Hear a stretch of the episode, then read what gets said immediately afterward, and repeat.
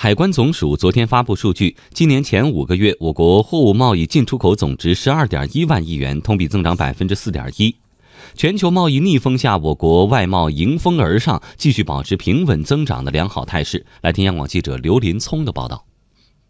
据海关统计，今年前五个月，我国货物贸易进出口总值十二点一万亿元人民币，比去年同期增长百分之四点一。其中，出口六点五万亿元，同比增长百分之六点一；进口五点六万亿元，同比增长百分之一点八。贸易顺差八千九百三十三点六亿元，扩大百分之四十五。海关总署综合统计司司长李奎文表示，结合全球贸易放缓的大环境来看，这样的成绩来之不易。面对世界经济增长和国际贸易放缓的大环境，我国经济稳中向好、长期向好的大趋势没有改变。特别是今年以来，稳外贸、稳外资一系列政策措施的效应。正在加快显现，这为我国外贸平稳发展奠定了坚实的基础。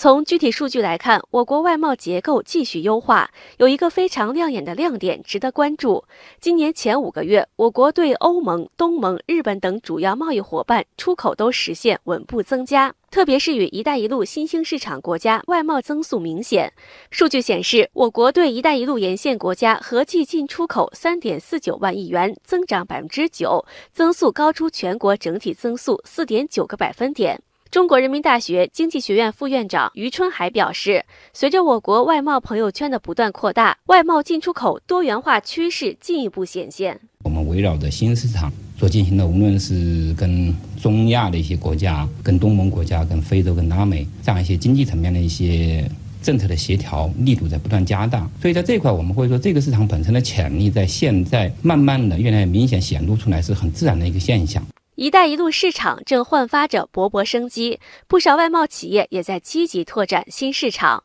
浙江中银宁波电池有限公司业务三部经理陈品聘说：“今年以来，企业已经拿到来自‘一带一路’参与国家的多笔订单。我们目前呢是欧洲是我们最大的市场，那么中东欧呢，我们目前这几年的销售势头是很好的，每年呢是以两位数的增长。”贸易便利化对外贸发展至关重要，与“一带一路”沿线国家的贸易快速增长也显示出，我国持续大力推动的贸易便利化举措正取得积极的效果。在上海，一个跨境贸易管理大数据平台，把来自生产、贸易、物流、税务、工商、外汇等各方的七亿多条数据汇总，并与单一窗口、船公司和港务部门实现无缝对接。上海海关大数据云中心主任张磊说：“大数据。”让通关更便捷。因为有了大数据平台，因此我们对进出口、贸易链、金融链、政务链、物流链的数据，我们都做了全盘的掌握。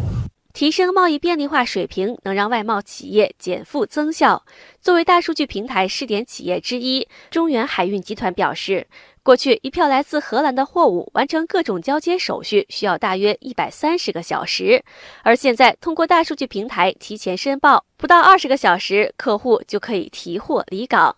对外贸易越来越便利，进出口平稳增长的态势也得以巩固。不仅如此，外贸稳中有进的同时，稳中提质的特征也在显现。前五个月，我国一般贸易进出口七点二五万亿元，增长百分之六点一，民营企业活跃度也在进一步上升。前五个月，民营企业进出口五点零二万亿元，增长百分之十一点一。支撑我国外贸稳中向好的积极因素正在聚集，但也要看到全球不稳定、不确定因素在增多，后续压力和挑战仍存。商务部研究院国际市场研究所副所长白明认为，要实现外贸稳中提质，还需要在以下几方面下足功夫：打造国际竞争新优势，在质量。品牌、技术、服务标准上有更多的新突破，同时呢，开拓国内市场，开拓第三方市场，特别是一带一路市场，使我们的这个外贸发展的回旋余地大。